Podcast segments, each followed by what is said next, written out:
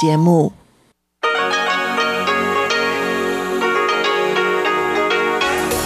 В эфире Международное радио Тайваня.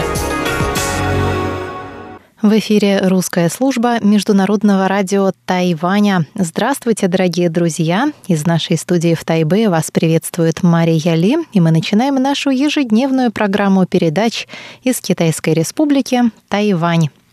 Напомню, что наши программы выходят на коротких волнах на частоте 5900 кГц с 17 до 17.30 UTC и на частоте 9490 кГц с 11 до 12 UTC.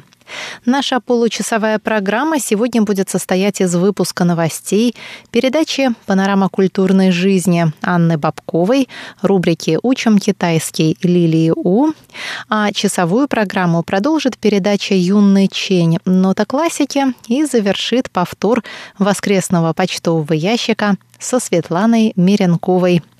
Дорогие друзья, я Мария Ли. Начинаю новости вторника, 2 февраля.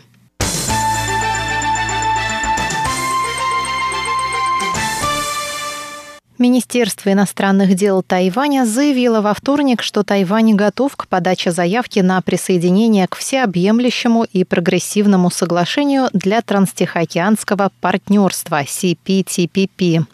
Пресс-секретарь Министерства иностранных дел Джоан Оу заявила во вторник, что вступление в партнерство Великобритании создало прецедент регистрации новых членов, что дает такую возможность и Тайваню.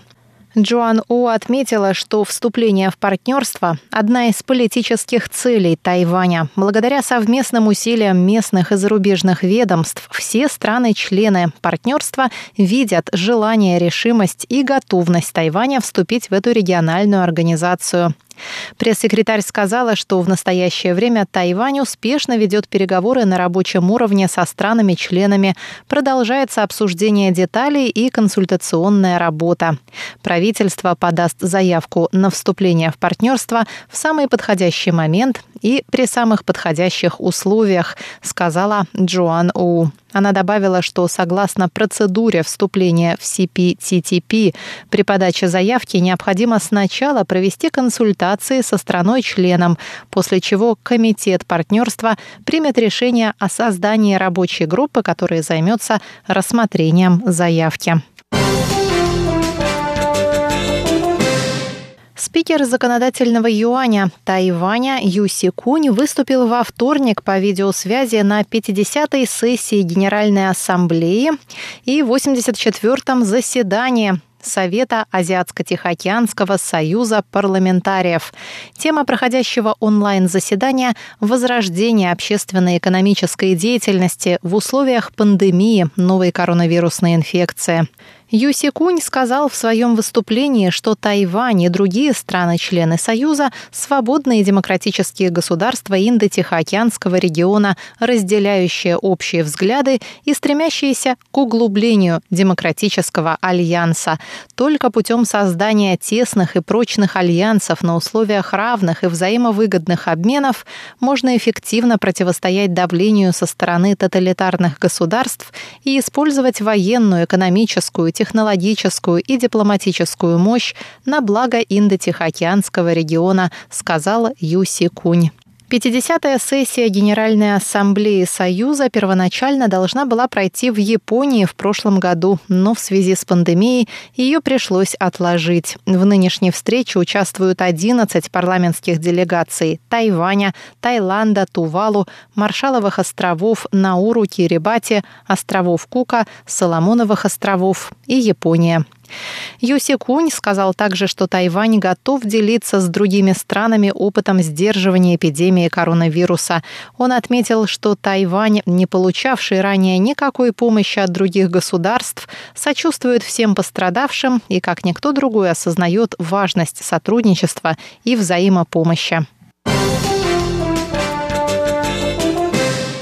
Центральный противоэпидемический командный пункт Тайваня объявил во вторник об отсутствии новых местных случаев заражения коронавирусной инфекцией COVID-19 и о трех завозных случаях. Сообщается также, что в настоящее время в изоляции пребывают 4325 человек. Одна из троих новых больных, женщина старше 60 лет, вернулась на Тайвань из США. Второй, мужчина старше 50, гражданин Японии, работающий на Тайване. И третий, мужчина старше 20 лет, вернувшийся на остров с Филиппин, где он учился. Все они предъявили при въезде отрицательные тесты на COVID-19, но впоследствии на карантине обнаружили симптомы болезни, и последующие их тесты вернулись положительными. Таким образом, на сегодняшний день на Тайване зарегистрировано 915 случаев заражения COVID-19. Из них 8 человек скончались.